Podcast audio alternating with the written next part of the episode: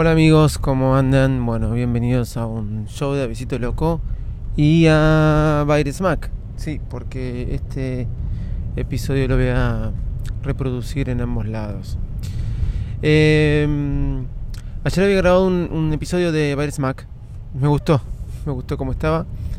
Tengo que editarlo quizás y, y en algún momento saldrá este como es eh, a la luz eh, este episodio. No lo publiqué porque mm, nada, ayer iba a ser un día normal. no lo fue y gracias a Dios eh, se solucionó todo. Pero quizás esto haga que me aleje un poco de los micrófonos, por lo menos esta semana, y reprograme mi vida. Este viernes yo me estaba yendo de vacaciones al extranjero. Realmente necesitaba mucho estas vacaciones, fue un año muy demasiado difícil y se encara un año también tan difícil como el que pasó, pero con una diferencia, con muchas esperanzas, ¿no? Porque es un año nuevo y viendo si las cosas funcionan. Pero un poco tiene que ver lo que voy a hablar con eso. ¿Qué tiene sentido y qué no? Ayer, eh, y esto quiero mm, no, no, no quiero ser demagogo ni nada, lo voy a contar para que tengamos conciencia y de esta posición mía, para aclarar por qué voy a estar separado una semana, desaparecido una semana, ayuda eh, quizás lo que cuente para, para, la vida de cada uno de nosotros. Eh, estaba con mi padre en el trabajo y él me dijo que automáticamente me dijo que le estaba picando el este como es, le estaba picando la boca. Dijo, ay, me agarró un picazón fuerte en el labio, me dijo él. Eh, automáticamente después el picazón se trasladó a su brazo y se empezó a poner nervioso, transpirar. Y yo le dije, llamo una ambulancia. Él me dijo, no, no. Y se paró y fue de, de una punta a la otra de su oficina, empezó a caminar dando vueltas. Y él, muy inteligentemente, no había pasado, creo que, ni un minuto. Con esto, un minu o un minuto, me dijo, llévame a la clínica. Bajé a agarrar mi auto y lo ayudaron a bajar la escalera, que prácticamente no podía bajar. Lo subí a, al auto de él, al final no lo subí a, a, mi auto, porque no podía caminar. Y me lo llevé a todo lo que da a la clínica. Conclusión, eh, lamentablemente, como me dijeron los médicos, estaba teniendo un infarto, está bien él, está fuera de peligro. Lo cuento así rápidamente para que se entienda y no, no voy a dar detalles justamente por, porque no lo, que quiero contar es otra cosa. El auto se me descompuso, obviamente.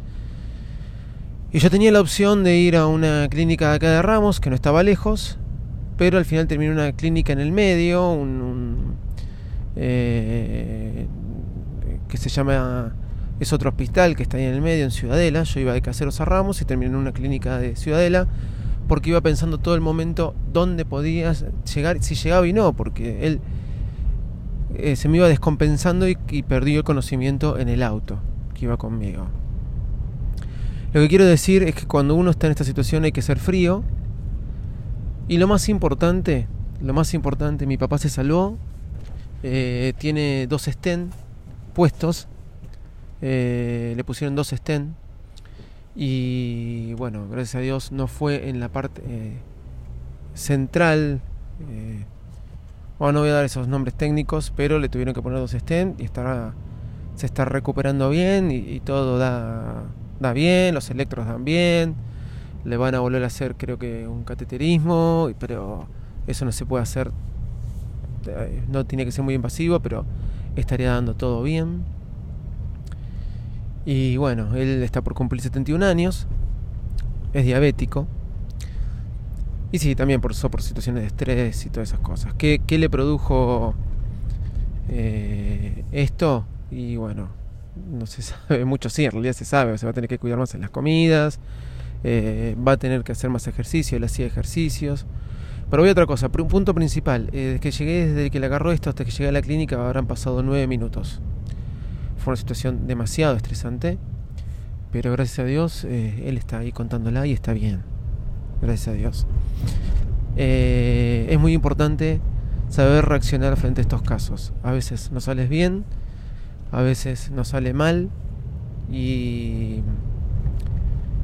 me imagino que va a haber algunos de ustedes que también pasó por estas situaciones. A veces tenían los recursos para estar dispuestos a actuar rápido, a veces no. Y bueno, es, loco porque la vida es así, ¿no? Si mi papá hubiera estado solo con mi mamá en la casa, no sé si se hubiera reaccionado tan rápido, si él hubiera aguantado. Y bueno, un montón de suposiciones. Lo que yo sí sé es que ayer se actuó rápido y por actuar rápido él eh, hoy está, está bien y por lo que te dicen los médicos, con esto puede hacer una vida normal, obviamente cuidándose, haciendo controles. Estamos hablando de una persona de 71 años, tampoco alguien que es un pibe, que son cosas que en el cuerpo puede pasar, ¿sí? Eh, pero está bien.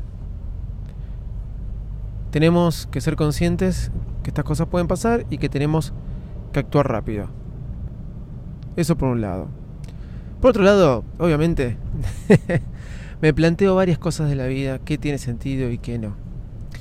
Yo te voy a decir lo que tiene muchas veces sentido y no, pero por ahí para vos no va a ser, así que entrar en eso no, porque cada uno tiene una vida distinta y cada uno tiene prioridades distintas y cada uno vive el día a su manera, pero la verdad es que a veces nos, nos preocupamos por cosas tan simples, tan simples.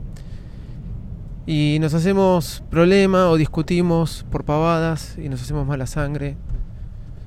Y bueno, nada. Y todo eso cuando se llega a una situación extrema como la que viví ayer, te das cuenta que casi nada de eso tiene sentido. Es así. Ustedes saben que yo soy muy creyente. Eh, creo que Dios guió mi cabeza y mis decisiones ayer. Y estoy muy agradecido a Él porque tengo a mi papá bien. Y un poco también cuento esto porque es mi forma de expresar en lo que creo y en lo que siento. ¿sí? Eh, y también para contarles porque voy a estar alejado un poquito estos días porque tengo que reprogramar, como les dije, toda mi vida. Si reprogramo vacaciones, no, él sí va a venir de vacaciones con nosotros. Los médicos ya me dijeron que no puede volar por ahora. Eh, estoy a tres días, tengo hoteles, aviones pagos. Eh, el 30% que se salteó y todas esas cosas. Pero todo es efímero ahora, al lado de la situación que se vivió. Queridos oyentes, eh, la vida es hermosa. Hay que vivirla bien. Hay que disfrutarla bien. Tenemos que que disfrutarla, no vivir como si fuera el último día, no sí ser conscientes de las prioridades de la vida. Eh, pedirle a Dios que nos, nos guíe en nuestro camino, en todo momento, seas creyente o no, y si no sos creyente, me encantaría que lo fueras, que experimentes lo que yo experimento, y si no, eh, la vida, este, las cosas importantes no, no es el dinero, esto es redundante, ¿no? No es esto, obviamente, como dice la canción de los decadentes, el dinero no es todo, pero como ayuda. Pero al fin y al cabo, eh, después no somos nada. es así. Después no somos nada. Y nada, yo estoy muy agradecido porque tengo mis padres y tengo una hermosa esposa y dos hermosas hijas que gozan de, salud.